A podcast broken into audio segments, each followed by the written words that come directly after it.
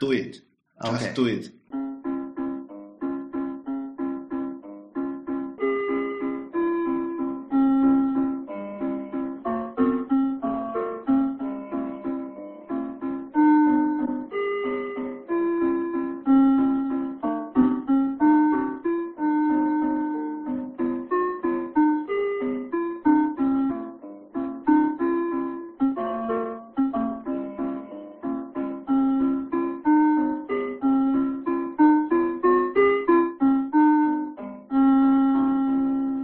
迎收听 IT 公论。我们今天主题是苹果的未来，那究竟是什么？我们等会儿再说。但是可能先应该聊一下，就是最近这个扫黄打非的事儿。嗯啊，大家知道大家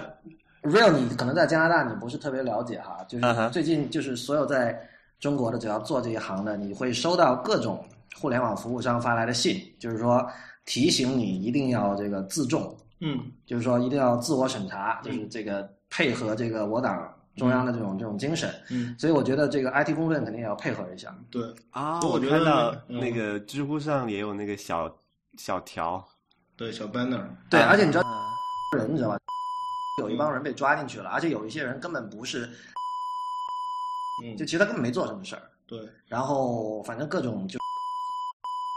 都有人中枪。嗯，所以其实我觉得我党的做法是对的，因为内 容最后都是意淫而已。都把这些线上内容干掉的时候，线下做的事情，嗯，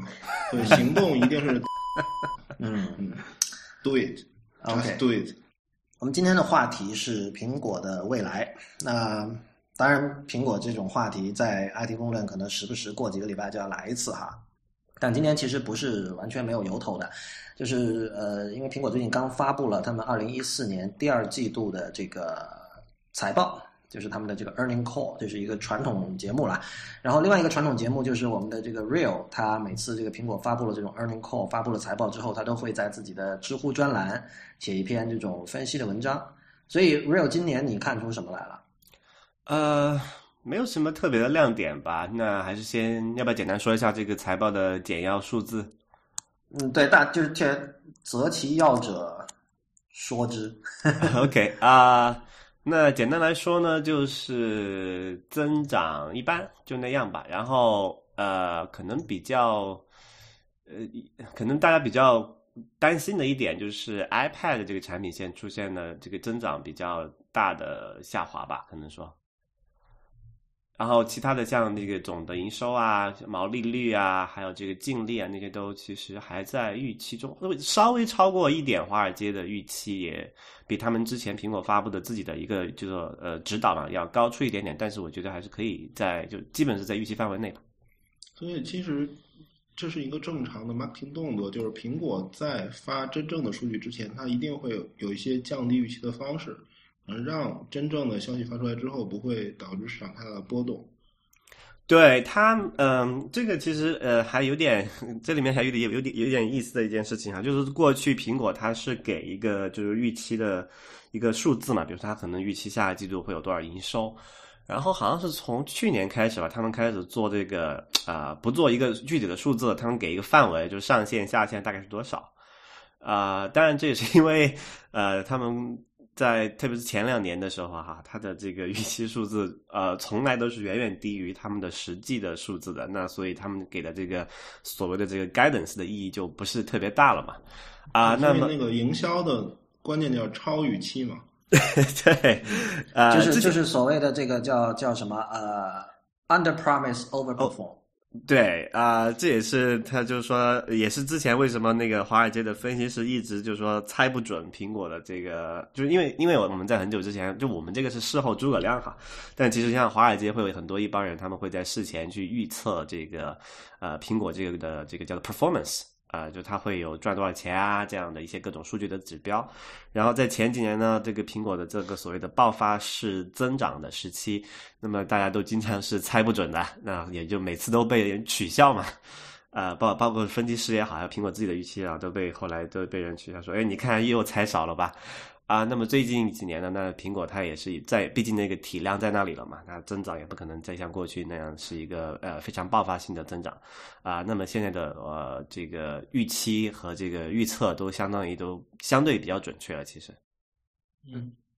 所以这里其实涉及另外一个问题，就是智能手机这一块儿是不是不像以前那么有趣了？就是你知道，就是当一个领域创新最多的时候，它最有可能就是发生巨大的增长。当然那时候风险也更大哈。但是一旦你做成了，那你的这个回报其实是比一般性的那种增长要高很多的。那么最近其实当然一直有人在唱衰苹果了哈，但最近我们看到几件事情，一个是这个《华尔街日报》的前记者叫这个，他是一个日裔美国人，叫 Yukali Kane。那么他写了一本一本叫《Haunted Empire》的书。呃，所谓 Haunted Empire 就是这种。被被某这阴云密布的一个帝国，大概是这个意思，就是它是指乔布斯的阴影，就是始终笼罩在苹果上面。而现在 Tim Cook 做了很多事情，就是其实看不到像以前的那种对产品的超级敏锐的感觉啊，诸如此类的。其实说来也是非常，就是大家可能以前都看过很多遍的一种批评。但是他这次等于说把所有这些批评聚集在了一起，他也采访了一些人，然后以一本书的形式把它放了出来。那么这个书呢，当然。我们看到，在 Mac Community 对它的这个评价是非常低的，很多人黑这个书哈，这是一块。还有一块就是，可能二位也看了，在那个就最近苹果跟三星在打官司嘛，那每次打官司就有一些内部的材料会流出来，这个其实是相当宝贵的一个素材。就是 Real，你那天有发过一个他们的幻灯片，这里它显示的是这个 Defendants Exhibit Number 四幺三零零八这样一个这个证物啦，其实是在法庭上的一个证物。然后这是一个。在二零一三年四月二号到四号，苹果内部的一个幻灯片，所以其实离现在的时间也只有一个月，呃，一年。啊，sorry，是是去年的，对，去年的这个时候，啊，对。然后，然后我们我们这个幻灯片其实就看到是在他们内部，其实苹果自己也承认，就是说，嗯，比如说他们有看到说这个，他们研究说消费者想要什么，消费者的需求是什么，那张幻灯片就说，对于这种更便宜的或者是屏幕更大的。智能手机有非常强烈的需求，这是在一三年苹果的内部会议，他们得出了一个结论，是在这个幻灯片上。另外就是说，嗯，他们也说到，就是运营商开始对苹果有各种抱怨，比如说就是说你你要的那个那个费用很高，然后你的那个条款非常的严苛，是吧？然后呢，另另外一方面，在这个竞争对手方面呢，就你可以看到，就是说，呃，这在这张 slide 这张幻灯片上，苹果的员工他也认同一点，就是首先竞品它的这个硬件的。能力硬件的水平质量已经有很大的改进了，就是其实跟我们有逼近了。另外一方面，就是在某些情况下，它的生态系统其实也有了很大的进步。啊，还有一点就提到说，这个 这里就是明显他是在黑三星哈，就是说这个有一些竞争对手花了这个就是非常可怕的推广费用来就是做广告，然后或者是付给这个运营商，或者是给渠道，然后是为了这个。gain traction 就增加自己的这种市场份额吧，所以所以所以你可以看到，就是说我们看到苹果内部他们的一些认知和我们在媒体上读到一些还挺近似的。对啊，就是先说一下这个苹果它内部流出这张幻灯片吧啊，刚才讲了，他们是一个内部的一个叫做啊 planning，就是规划吧，就是说他们是在去年大概是在二季度的快结束的时候就规划成就。我们现在的到今年为止这段时间，他们要做一些什么事情？然后里面有这么几张图哈，刚才你也讲，那个 Lawrence 也讲到了这几个东西。呃，就增长放缓这件确实是不争的事实。刚才也讲了嘛，因为毕竟呃，苹果它目前所做的这个高端智能手机这个市场，在全球范围内，我我们可以认为是趋于饱和吧。就是所谓高端，就是说这个可能高于比如三四百块呃三四百美元这个价格范围内的哈。嗯，那么那自然而然，你如果你把这个所有的市就主要的市场都进了，比如中国它也进了，然后欧洲的一些主要市场它都进去了，然后那个渠道也基本上做起来了，那就不可能说再有一片没没有开发的市场等着你再去去满足你的这个增长。那么就简单的说，是该买 iPhone 的人大部分都已经买了，然后对。啊，那么其实我们从那个财报的图，我们去看看一下它过去这个一段时间的那个增长，其实我们可以看到，呃，起码比如说从那个总的营收来讲，它在过去的一二三四个季度，就是过去的一年一个财年里面，它的那个呃营收的增长其实是。只有一位数字的，那相比起来，可能大家想起前前几年，它是一个就所谓的 hyper growth 嘛，就是超超就是爆发性的增长，它就是说可能会有呃两位数，可能将近三位数的增长，那可能就现在是一个非常平缓的时期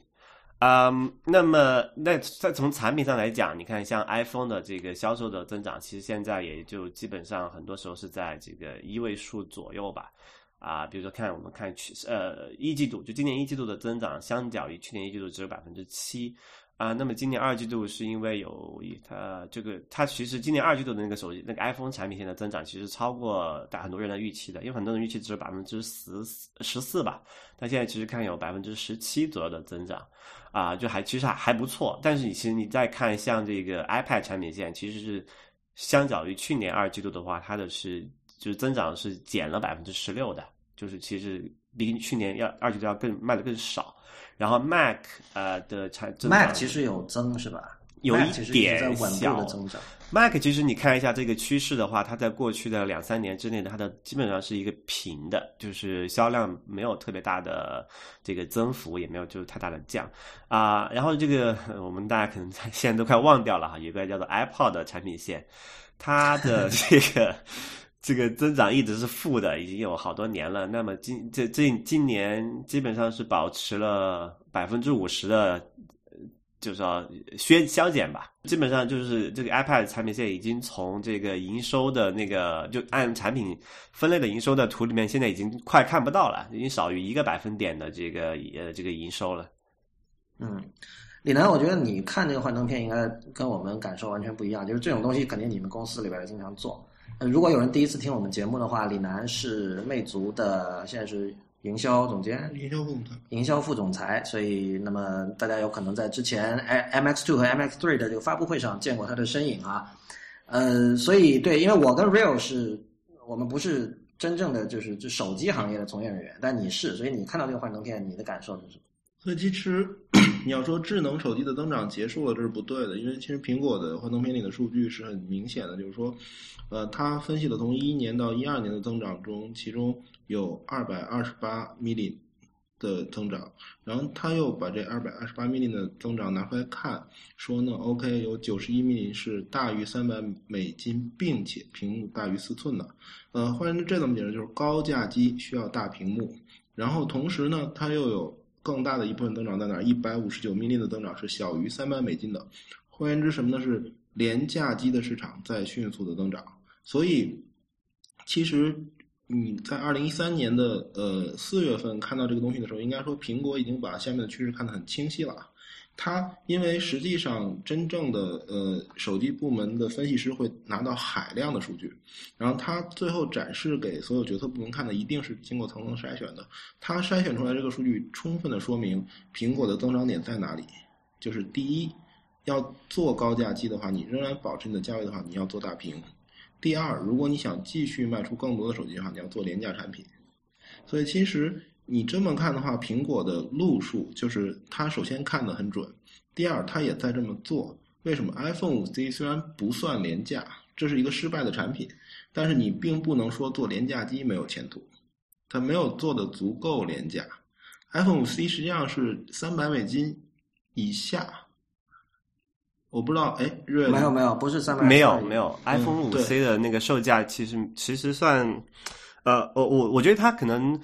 呃，这里也就是很很多人吐槽过这张幻灯片啊，就是说他说这个小于三百美元这个价钱，他说这个小于的话，那是多少的？就是在那个一一一亿六千万，到底是低于一百？我觉得这个不重要了，就是说反正他画出了一个非高价机的市场区间是增长的主力，那么你在小于三百、大于一百的这个区间之内的任何一个价位段，以苹果的能力，它实际上比如说我就卖一百九十九。他有能力真正打出这片市场的，对啊，我觉得这里有个很重要，就刚刚李楠你提到那一点，就所谓的这个高端机型，它的这个增长主要来自来自这个四寸以上的这个大屏手机，这一点我觉得就其实还蛮符合，就是蛮就蛮符合我的，就是可能一个直观的感受吧，就是说，呃，因为首先一点，其实，在根据我的观察哈，在北美市场，大屏幕手机、大屏幕的高端智能手机其实不是特别受欢迎，我觉得。啊，就全球市场来看的话，嗯，应该说苹果的这个数据是准确的。对啊，嗯，不管怎么说吧，反正是那个 OK。那如果 iPhone 五 C 第一代没有真正把售价降到三百美金以后的话，那以下的话，但没关系，我相信那个这条产品线会有虽然第一代很失败了，但苹果应该会再想办法提供一个更廉价的 iPhone。嗯，然后那三百美金以上的话，应该说已经是一个事实了，就是说苹果将会出一个大屏幕的。对，之前我们也看到，就是说，呃，因为我们知道，首先苹果它在做一个机型的时候，他们至少要提前差不多两年的时间去准备这个产品嘛。那么我们最近可以看到有一个这个网上流传，现现在不知道是真是假哈，就是有一个 iPhone 六的这个一个这个屏幕的那个框，就大概有多大？好像是一个四哎五寸左右吧，应该是。但是有两个尺寸，我所以我觉得很奇怪，为什么会出两个尺寸？所以那不但那个事情的真、嗯真假存疑。这个这个比较正常了，就是说，其实苹果的样机好像每一代都不止做一个。对，就是说对样机肯定是不止一个，但是它它是从那个好像是从那个广东的那个生产线那边流出来的。如果流到那里去的话，那意思就是说，广东生产线南哥很熟啊据说据说已经有人在深圳看到过 iPhone 六的真机了，是四点七寸，厚度四点七寸对毫米。OK，这个是 on the 7毫米 record 哈，这个不会让我剪掉了哈，这个。嗯，没关系，反正是也是道听途说嘛。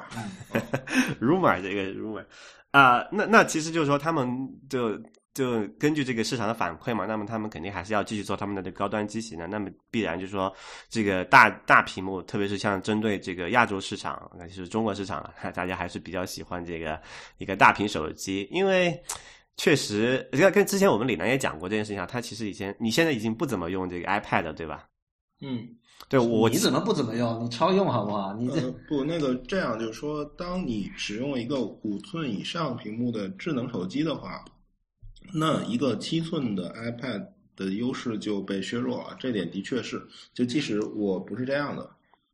对，并不影响。嗯其实我我我个人觉得那个 iPad 用量也其实也变得很少了，就是对大，呃其实大部分人都是这样的。对，我自己的话，其实我是不断在跟自己说，因为小屏幕伤眼睛，所以就是有时候，比如说 Instapaper 这篇文章，我明明是用 iPhone 看更方便，我会强迫自己用十寸，甚至都不是呃八寸的 iPad，而是十寸的 iPad 来看。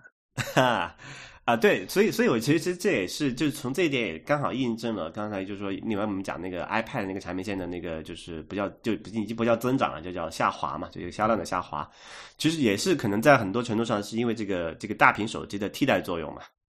我觉得还有另外一个呃说法，就是说，当年实际上如果咱们看诺基亚的话，诺基亚实际上在 iPhone 出来之前，他们就做过类似于 iPhone 的移动上网设备，而且那个设备进化了几代之后，实际上他们出了一个 VMAX 版本，就是说准四 G 版本。嗯，那是在两千零七年以前出的第一代，然后那个 VMAX 版本应该是两千零八年左右出现的。嗯所以实际上，诺基亚 当年在苹果的地位上的时候，它也做出了领先时代的东西。但为什么它的那个装载 MIMO 系统的 N 七百到 N 八幺零的那套呃移动互联网设备没有打开？因为诺基亚的手机太强势了，所以那个呃受到塞班部门的压制之后，所有的 MIMO 系统的那些智能移动设备都是不能打电话的。那 OK，咱们当手机屏幕小于当时是两寸屏幕吧，然后那个上网的设备是七寸屏幕的时候，诺基亚限制 OK 那个不能打电话。那咱们今天回到现在来，iPhone 卖四寸的时候，iPad 卖七寸和十寸的时候，为什么 iPad 不能打电话？所以这个的话，是不是在重复当年的错误，是一个很有意思的事情。如果 iPad 能打电话的话，那么也许很多人会使用七寸的 iPad mini 作为自己的主力机。您现在收听的节目是 IT 公论，我是李一。我们今天讲的话题是苹果的未来。那么今天跟我们坐在一起的有呃魅族科技的副总裁李楠，负责营销的，然后还有我们的这个老朋友 Real。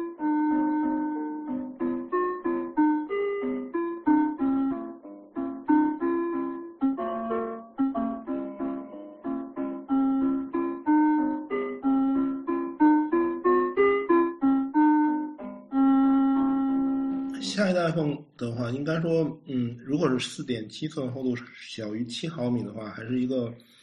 呃，可以算作是半革命性的产品。那、能能仔仔细讲一下吗？因为这个业外人士可能不太明白。嗯，就是实际上苹果的呃屏幕尺寸一直没有突破四寸，并不是仅仅因为呃苹果说我我做不了大屏，而是说其实苹果整个的生态系统和它的呃本身自己的 OS 以及它的硬件和它的那些交互，完全都是基于它现在那块四寸的屏幕来做的。然后其实原来三点五寸的那一块儿，然后呢它简单拉长之后已经有一些问题了。如果它再做到四点七寸的话，实际上这跟苹果以前的风格不一样，它一定要把自己的硬件、硬件配合的系统以及苹果的整套整套生态系统做一次完整的升级。这个不是一个小工作，所以如果它能真的把四寸弄到四点七寸的话，这个也算对苹果来说也算是一个革命性的工作。然后其实那个 Real 以前做 iOS 开发嘛，呃，我没有做 Real 没 Real 没有做过 iOS 开发，我我其实算是参与过。对，所以那如果你装那个它的那个 Xcode 的话，你会发现其实苹果已经在很久之前在布可以做相对布局的 iOS 开发的那个工具了，所以 Auto Layout 对吧？对，然后嗯它它这个东西实际上是在跟随安卓的步伐，就是说，当我的屏幕变大的时候，那么我的 apps 可以适应这种布局。啊但我觉得 Auto Layout 是很邪恶的东西，就是说我我能理解它的这个出现的原因了，就是说，就其实跟 Web Design 里面说的 Responsive Design 就很像嘛，就是我我做一套设计，然后我在各种尺寸的屏幕上都可以得到相对好的效果。但我觉得这里的关键的那个关键字就是相对好，就是其实最终你多少还是牺牲了品质的，就是说。就这肯定是没有办法，这个之前呃我们也很讨论过很多次了，就是说呃你要想一个良好的布局，其实跟这个跟排版我们之前讲过很多次的排版其实是有异曲同工的这个问题，就是一回事儿啊。对，就是一回事。不不，这个东西是这样的，就是说，你可以用汽车的变速或者什么来理解，就是说，如果它是无极的，那么嗯你的确没办法得到一个确定的效果，嗯因为你拉动 responsive 的那个网页的时候，实际上你的宽度是在不停的变化的。对那它它所谓的那个自适应，它要适应所有的宽度变化，这种事儿是一种超越今天开发能力的事情，对吧？嗯对然后，所以设计师压根儿就不知道我拉到某种宽度下的排版到到底是什么样。嗯可是，可如果苹果的四点七寸的 iPhone 六出现的话，实际上它不是无极的，它是三它的点变数是有限的，你的对，它意思是？三点五或者四或者四点七。但但但是它的就是说变数是有限，它还是变了，对吧？就好像我们之前讲的那个事情，呃，比如说那个 iPad 的一个一个应用吧。现在我们知道 iPad 有两个尺寸，对吧？它其实是通过这种做手脚，就是说其实它的它的那个比例是不变的，你是把它这个整体缩小嘛？对对对，所以 iPad 就永远只用做一套设计。对，所以现在就是说，其实开发者他只要做两呃三种吧，其实就就三点五寸的那个屏幕的，就四 S 的那个那那那种屏幕尺寸的，然后五和五 S 这个屏幕尺寸的，然后是 iPad 这个尺寸的。那如果他现在要加一个六的话，他还会多出一种，那的开发工作量等于就上去了嘛？呃，不不不不，呃，我因为我真的做过 iOS 跟安卓的开发，啊、所以呃，就至少在当年我做的时候，实际上安卓的开发的工作量要比 iPhone 大得多。我为了能在同样的时间拿出同样品质的东西，实际上安卓 team 的配备往往是 iPhone 的两到三倍。换言之，我们压根儿就不在乎我们多适配一种屏幕尺寸和一种分辨率。前提是你能把钱赚回来。啊、对，那当然，不，而且你还得有足够我的人手啊。呃不，但如果能把钱赚回来，人手肯定是不成问题的。但是这个这个不是问题，问题在于什么？问题在于我们怕我们不知道跑在什么样的屏幕尺寸和分辨率上。啊，安卓有这个问题，不安卓，但你最最终 practical 的选择就是说，你把这个标准大大降低了，你很多那种特别少小份额的设备，你干脆就放弃了嘛，对吧？嗯我觉得大部分第三方开发者都是做这个选择。但是你在安卓设备上就没法预测，就是说，OK，我也许明天一个特流行的机型，它搞了一个特特别的分辨率，然后我觉得，觉得这是真正的问题，就是说，多一种屏幕尺寸和多一种分辨率，或者多一种屏幕比例都不是问题，问题是你把你的设计放在一个不可预测的屏幕上被自动调整过，这设计师要跳楼的。不，对网页设计师常年在干这种事情，对吧？对，如如果这样说，其实 web designer 跳楼很多次了。当然，当然，老实说哈，就是说，其实呃，会去那种非常变态的调节这个桌面浏览器的窗口宽度人，其实是不多的啦。嗯，对。大部分人其实就是还是一个相对矩形的一个一个这么窗口，对吧？对，但无论如何，你要求一个设计品质的 apps，你如果有确定的多个，哪怕三个屏幕尺寸和分辨率是可以接受的。其实，那这件事情，我觉得从一个第三方 iOS 开发者角度说，就是略微感觉到伤心的，就是说，这无论如何都是一种妥协嘛。就是说你，你你可以意淫说，哦，如果乔布斯还活着，他会觉得我们就不要做大屏的。不，这个是进步的代价。那苹果，但假如假如说，就是我要做大屏的时候，你必须得付出这种代价。我觉得这是 evolution 的代价，就是它是一种演化，它是不是进步不好说了。就是说你，你你你，因为你可以问这样一个问题，就什么时候是头呢？你今天加多了一个分辨率，明天又加多一个。无论如何，呃，改变是没有错的，这这这是改变的代价。我我觉得改变是你没有办法阻止的，但是你很难说它错和对。就很多时候你可能真的很不喜欢它，但是你也只能认了。就是说，我觉得我觉得最多我能说到这种。嗯，但是无论如何，如果你不做任何的改变的话，你就永远不会达到更好。凭什么四寸就是更好的？你没法回答这个问题的。所以你允许苹果试，那么所有的开发者要承担这个代价的，这没办法。不，那我们可以问这么一个问题，就是说，你说凭什么四寸是最好的？的确我没有办法回答这个问题，但是。同样，我们可以看为什么《纽约客》杂志的封面一百年都不变。我我我们其实《纽约客》编辑他也很难说服自己说这就是一定是最好的，他选择这么一个路子。所以，所以《纽约客》的发行量是什么样的？他今天是不是要完蛋了？他没有要完蛋，他完全没有要完蛋。但是实际上，大量的纸媒都已经完蛋了。就是说，一百年不变又活下来的。对啊，这里其实站在我这边了，就有很多经常变的纸媒完蛋了。当然，这个我知道啊，这个这这是有稍微有点抬杠的说法，但我就是说啊，呃。当一个事情就是就是变化是不是一定是更好的？我觉得这事儿值得商榷。呃，我觉得这里有两点吧。呃，首先一点，我觉得先从一个比较务实的角度来考虑啊。刚才李楠也讲到，这个你为了因为安卓的这个屏幕尺寸和这个机型都比较多，那么开发的这个呃，就是开发的在人工上投入是比 iPhone 要大得多的。这其实我就刚刚想讲的这件事情，嗯。为什么讲我们看到很多这种好的、有趣的或者设计的比较精美的这些 App，它都是在 iPhone 上才有，或者是至少是在 iPhone 上首首先有？我觉得这里面其实很多程度就就是因为这个问题啊，就是我们知道这个就是所谓这个呃人才嘛，或者说 talent 是有限、非常有限的一个资源。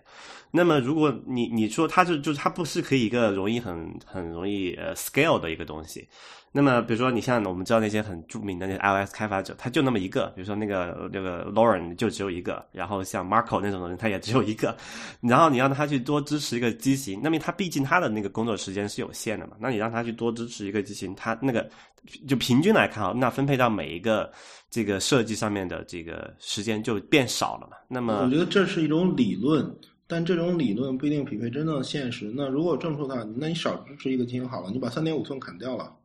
因为买六寸、买四点七的 iPhone 六的人，一定是那个追随潮流的人，他们一定有更高的收入，他们一定有更高的在移动互联网上获得收入的能力。那你砍掉三点五寸好了，咱们抛掉过去，面向未来啊。我觉得苹果不会做到这一点吧？我觉得没有，我觉得以后情况很可能就是说，iPad 和 iPhone 各有两个尺寸嘛，就是然后它是它的分辨率一样的，对，比如说那个 iPad 就是。对，iPad 是二零四八乘一五三六加上一零二四乘七六八，然后 iPhone 是这个四点七寸那个 whatever 不知道是哪个分辨率，然后加上现在的就是 iPhone 五的那个。对，所以三点五寸就退出历史。三点五寸对，没错，就像咱们干掉 iPhone 六呃 i 一六一样，咱们要干掉三点五 寸。这个这个太抬举 i 一六了。呃，不过三点五寸它肯定退出那个历史舞台是呃这个迟早的事情，也就两年。左右的时间吧，因为其实你今天看到它，包括这个五和五 C，还有那个叫什么 Apple 呃 Apple Touch，它都是走的这个四寸的这个标准的这个路线，就是十六比九吧，是幺六，那个分辨率很诡异的，反正，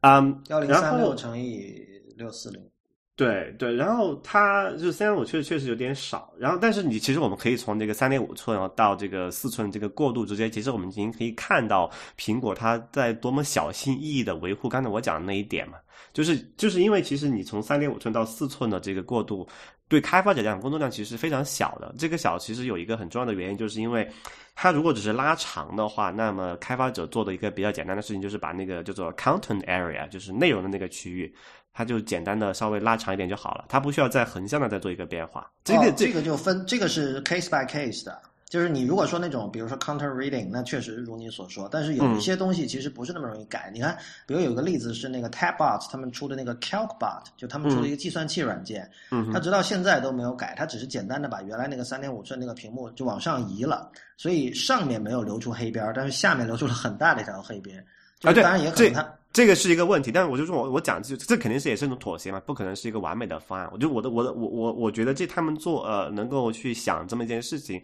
的一个很大的原因，就是想尽量减低这个开发者的这个这个就说呃兼容性的工作吧。嗯，所以苹果在 S Code 上很早就部署了相对布局，但它的 iPhone 六今天还没有出现。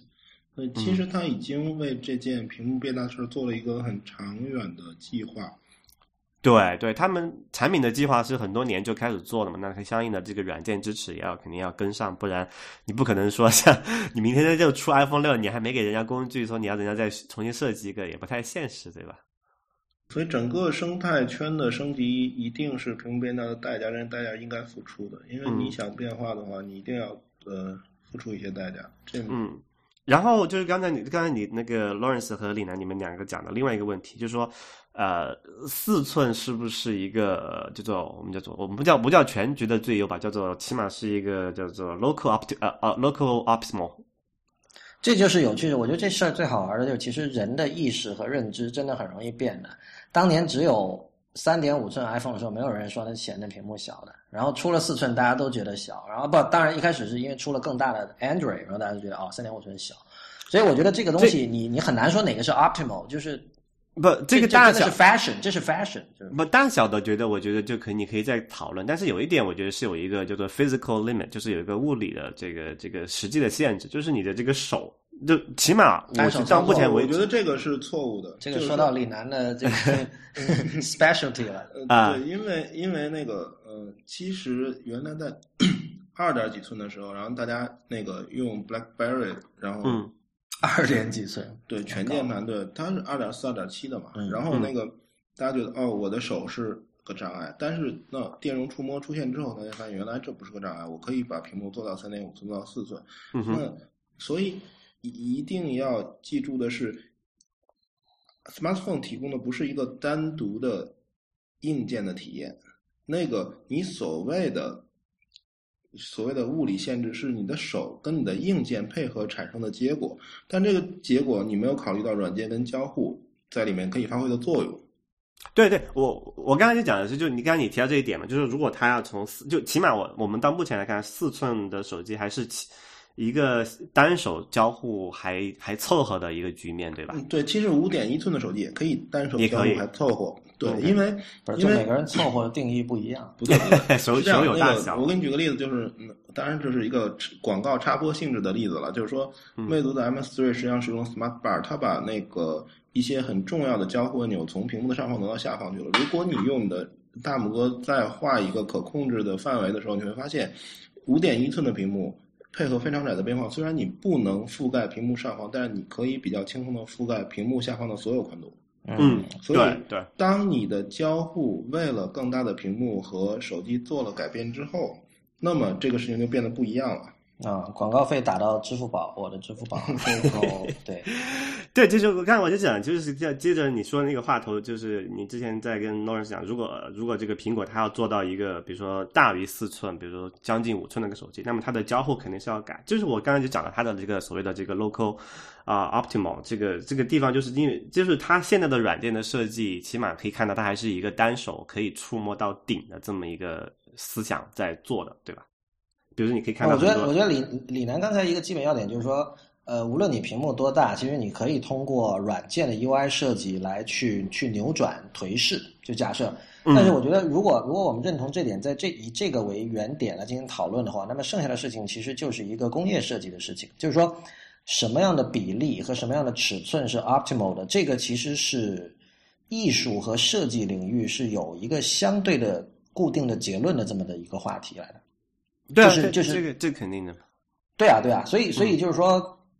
比如像像乔布斯这样的人，他如果在的话，就是他会对那种东西很坚持。比如他可能会读读艺术史的书，他会研究各种这种 optimal 的这种比例，这种这这这种真的是这是属于就是有无数这种学者研究了很多很多年的事情。嗯那么，但是现在就是说，我刚才也说，感觉到稍微有点悲哀的，就是说，嗯，我看到那张就是那张幻灯片哈，就是由于苹果跟三星打官司而露出来的幻灯片，我的感觉就是，这是这是一堆这个商学院的毕业生在做的东西。啊，就这个当然我们说在商言商哈，就是 我我我绝对我绝对没有那种浪漫的想象，觉得这是就是苹果是在做艺术，就肯定不不会是这样的一种一种一种讨论框架。嗯但是你从这张幻灯片你看到的，就是说它其实是多少有点被竞品牵着走的这么一种一种状态吧。那这个是一个所谓的商业定价的问题，就是说，不是商业策略的问题，就是说，那个苹果以前一直是什么样的品牌？它不是，呃，当然乔布斯对外的宣传是这么样的，但是也有传说说苹果其实看数据的，就是说，苹果是一个探照灯类型的品牌。所谓探照灯是什么？就是说，它会看，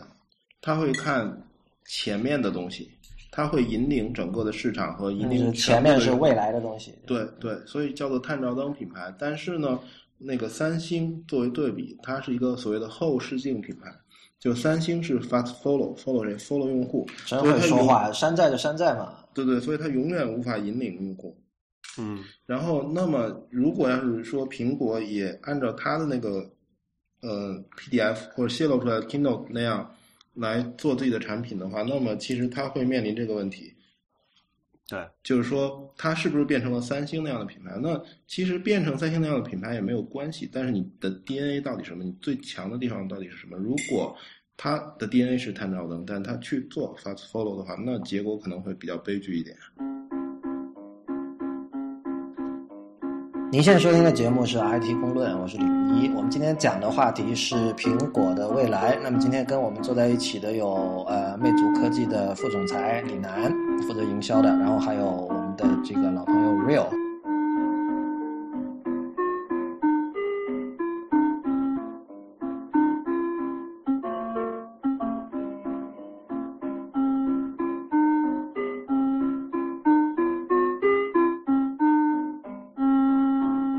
我觉得呃，Lawrence 刚才讲那一点，就是就是苹果它平时就这些本来也不会作为一个商业公司，它也不会把这种内部资料拿来示人嘛，只是因为碰巧这个和三星打官司，让我们能够憋能够瞥见这个苹果内部是如何呃运呃运作的哈。我觉得这个其实啊，什么叫憋见？就是平时都看不见虎的那种。鳖看到的东西，啊，憋见就憋能看到。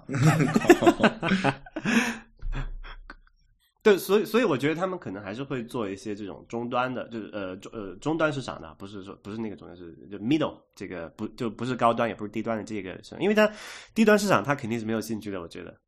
对，其实 iPhone 五 C 证明了苹果对廉价市场还是有兴趣，虽然它一直说这不是一个廉价机，嗯，然后那个但中国市场的价格其实达到了三千左右，曾经。我觉得五 C 确实不能算廉价机啊，它更像是就是像以前的做法，新机出了把旧机以一个相对低的价格卖嘛。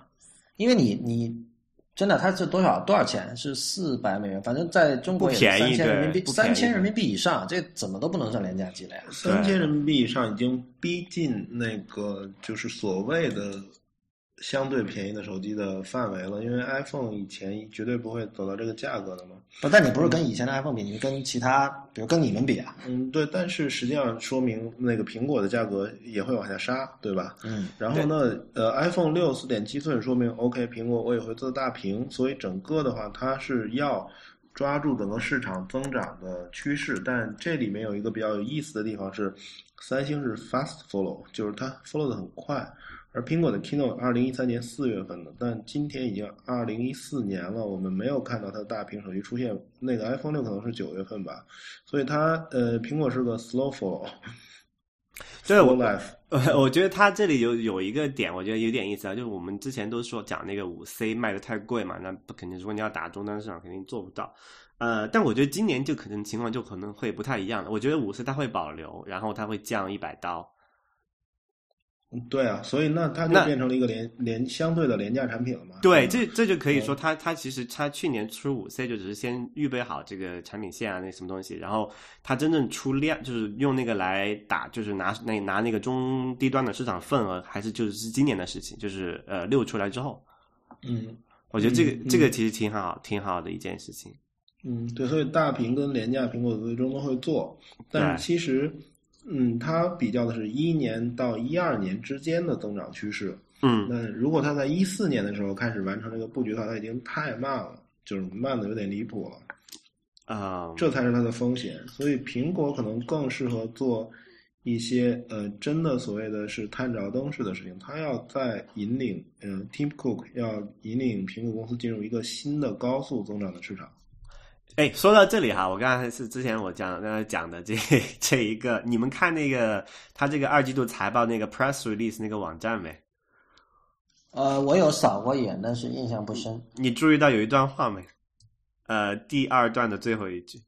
啊，就是这句话就说的是呃，就是 Cook 说呃，We are eagerly looking forward to uh introducing more new products and services that only Apple could bring to the to market. OK，但这是旧话嘛，他以前说过了同样意思的话，就是说今年今但年要有新的 category。同样的话，如果反复说到那么多次，你就能看出一点苗头了呀。就为什么这么那但之前之前没有人怀疑他在说谎嘛，就是我我们都很相信他，就是对对不不是，就是我我的意思是这个，就是这个刚才我们讲他的那个财报来看，就是说在这个增就现有的那个四个产品现在增长来看，实际是很很很不好看的。就是如果只看增长的话，那么那么大家就说，那苹果你要有新的增长，或者就是我们讲爆发爆发式的增长，你需要有新的产品嘛？那么新的产品，它从去年就开始 promise 这件事情，一直到今年，到目前为止，起码到今年快到就四月底了嘛，现在是，呃，还没有看到。那其实这也是就是考验这个就是 Tim Cook 就说，或者换个角度讲吧，就是五，你可以讲五 S 五都是在乔布斯时代遗留下来的产品设计，对吧？